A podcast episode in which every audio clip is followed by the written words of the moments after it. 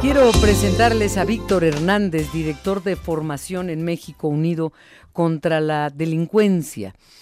Él tiene maestría en inteligencia y seguridad internacional.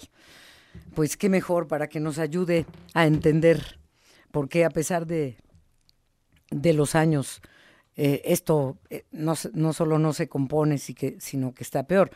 Eh, y digo esto, pues, pues la delincuencia, la violencia que vivimos en el país. Maestro, ¿cómo estás? Buenas tardes. Muy buenas tardes, gracias por la invitación. Al contrario, ¿puedes presentarnos, por favor, las cifras más recientes que, que, que tienen ustedes en México Unido contra la delincuencia? Pero más allá de los números, que son peores cada año con el presidente que haya estado desde Calderón, Peña Nieto y ahora con López Obrador, entender por qué lo que parecía una solución, que fue primero medio militarizar al país y ahora acabar de militarizar y empoderar en todos los rubros que sea posible al ejército, como lo ha hecho el presidente López Obrador, eh, ¿por qué parece que la medicina nos ha caído tan mal cuando parecía que era la solución? ¿Por qué, Víctor?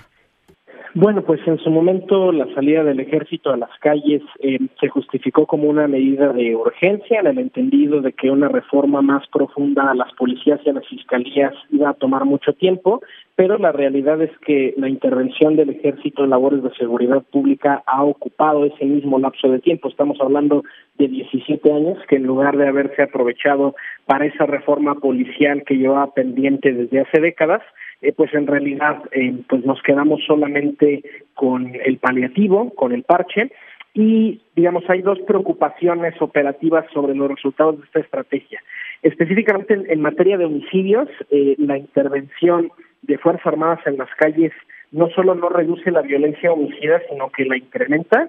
estudios como el del programa de política de drogas del CIDE han documentado que municipios donde se despliegan las Fuerzas Armadas llegan a incrementar los homicidios hasta en un 11%, no porque haya demasiadas balaceras o porque haya una letalidad excesiva del ejército en términos de cuántas personas abate, sino porque eh, suelen desordenar de forma caótica el mundo criminal. Eh, son intervenciones toscas, intervenciones que en varios periodos han estado enfocadas en descabezar, pero no en desmantelar organizaciones criminales.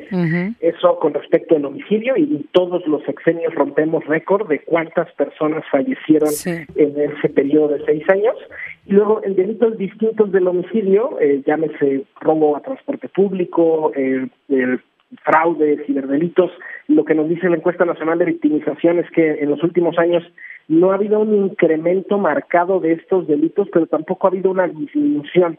Eh, en, la, en la encuesta nacional de victimización se reportan en promedio más o menos unos 30 millones de delitos todos los años.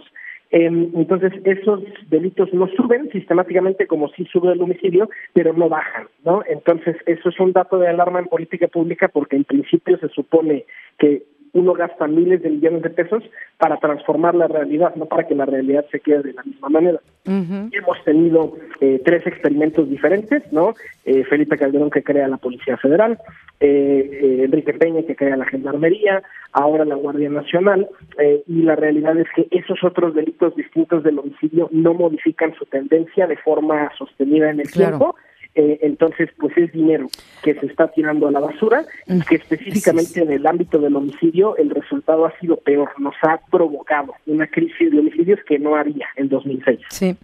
Bueno, tú tienes una maestría en seguridad internacional en el King's College de Londres, en Reino Unido, eh, y, toda tu vida estás dedicado a este a este tema y te has capacitado no solo ahí, pero forma parte de lo primero que se ve en tu currículum me da la impresión por los estudios que tienes que entonces em, nos hace falta trabajo de inteligencia más que de eh, trabajo reactivo, porque es lo que estamos viendo.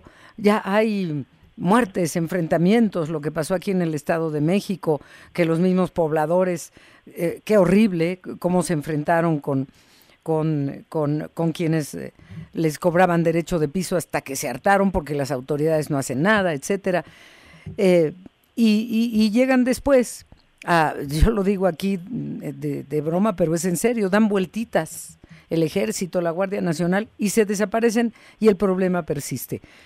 Entonces, es correcto. Está ampliamente documentado que la estrategia de los patrullajes aleatorios no tiene ningún efecto en reducir la ciencia delictiva. Puede funcionar a lo mejor como una estrategia para darle tranquilidad a nivel psicológico a la ciudadanía, que vean las patrullas o que vean a las Fuerzas Armadas en la calle, pero en realidad pues es un juego de adivinanzas. Lo mismo pasa con los retenes. De poco sirve tener retenes eh, de forma aleatoria solo con la esperanza de de pronto hacer algún, eh, incautar eh, armas o droga en alguno de estos puntos de revisión. En, en efecto, el, gran problema de la estrategia es que está federalizada. la única corporación que sí tiene por default presencia en los municipios es la policía municipal. De hecho, estadísticamente, la mayoría de las llamadas al 911, el primer respondiente suele ser algún agente de la policía municipal. Entonces, el problema de la federación, sea la corporación que sea, eh, sea un despliegue de la Policía Federal o de la Gendarmería o de la corporación que le llamemos, es que pues suele ser temporal, eh, se despliegan dos o tres años alguna entidad que tiene alguna crisis de inseguridad, pero después se tienen que redesplegar a alguna otra comunidad y eso es algo incluso propio del diseño de las Fuerzas Armadas. Las Fuerzas Armadas cada cinco años, especialmente los oficiales, tienen que cambiar de localidad. Es una política que se heredó desde la Revolución Mexicana para que no se conviertan en caciques, ¿no? Entonces, incluso aunque el ejército quisiera quedarse y desarrollar una expertise local en las comunidades que patrulla, por regla, el Estado Mayor de la Defensa eh, mueve al personal. Entonces es una expertise que está rotando y que se está perdiendo cada cinco años. Sí. Eh, el problema de la federalización de la estrategia es que la convierte precisamente en reactiva. ¿no? Se nos incendia un municipio, enviamos personal, se queda unos meses, el personal se va y regresa a la delincuencia. Sí, sí, sí. Ah, ahora, también hay que tener cuidado con el tema de la inteligencia, porque no es la solución mágica. Eh, mucha inteligencia se está utilizando mal. Eh, nos dice, por ejemplo, Guacamaya Leaks, que hay muchos políticos y prominentes personajes que la Sedena tiene desde hace años ubicados como presuntos delincuentes y que no se judicializan esas carpetas de investigación, sino que se judicializa a conveniencia y la inteligencia no es la solución mágica. Claro que es un componente importante, pero siempre vamos a necesitar de personal en el terreno, que es el que hace que las cosas ocurran. Sí, tienes razón. Y mientras las, las policías municipales y estatales desapareciendo o siendo cooptadas por la delincuencia. Pero bueno, ya, nos pones este panorama claro para entender por qué vamos de mal en peor. Pero el presidente López Obrador en las reformas que presentó el lunes eh, sobre la Guardia Nacional habla de más militarización, que sea permanente eh, en materia de, seguridad o ya digamos de inseguridad, eh, y es lo que está proponiendo en una de las reformas el presidente López Obrador. O sea, que más medicina de la que nos sigue haciendo daño. ¿Cómo ves tú? Tú ya la analizaste, tú viste ese punto, te escuchamos. Hay, hay, hay mucha necedad, hay, hay poco aprendizaje después de 17 años de guerra contra el narco eh, y hay que ver solamente los saldos. Eh, en el sesión del presidente Felipe Calderón se entregaron 120 mil homicidios en total, eh, Enrique Peña entregó 150, ahorita vamos con el ritmo actual a cerrar más o menos en 200 mil homicidios este sexenio y es muy curioso que a pesar de que el ejército puede fracasar sexenio tras sexenio en su promesa de dar paz a los ciudadanos, eh, lo que ocurre no es un castigo, sino que al contrario hay como premio más facultades, más presupuesto, más atribuciones. Y la reforma que ahorita eh, se, se acaba de presentar al Congreso tiene dos problemas. El primero es que es un refrito de la reforma que ya rechazó la Suprema Corte, la del año pasado, y que de hecho se tuvo que haberle dado efecto esa sentencia el primero de enero de este año y el gobierno simplemente ignoró por completo la orden de la Suprema Corte. Eh, y dos, hay un problema de que incluso profundiza esa militarización de la Guardia Nacional que se planteaba desde el año pasado. A ver, lo primero que hay que decir es la Guardia Nacional ya es militar. la Guardia Nacional no existe más que en el nombre. Eh, son es un, conglomerado de soldados y sí. de policía. Y no está bajo mando civil. Las vacantes, todo eso es severo. No está bajo mando civil, maestro Víctor Hernández. a ver, la realidad es que Rosicela Rodríguez, Alfonso Brazo fungieron como el rostro civil, pero las decisiones de la Guardia Nacional siempre se han tomado en el edificio de Lomas de Sotelo, que es el cuartel general del Ejército y Fuerza Aérea, y em, lo único que está haciendo esta reforma es quitarnos las máscaras y reconocer de jure lo que ya es una realidad de facto. Ahora, hay un grave problema. El presidente está optando por la estrategia de si la Suprema Corte tumbó la reforma por ser, por ser inconstitucional, el camino es muy fácil. Entonces reformemos la Constitución. El problema no va a terminar ahí.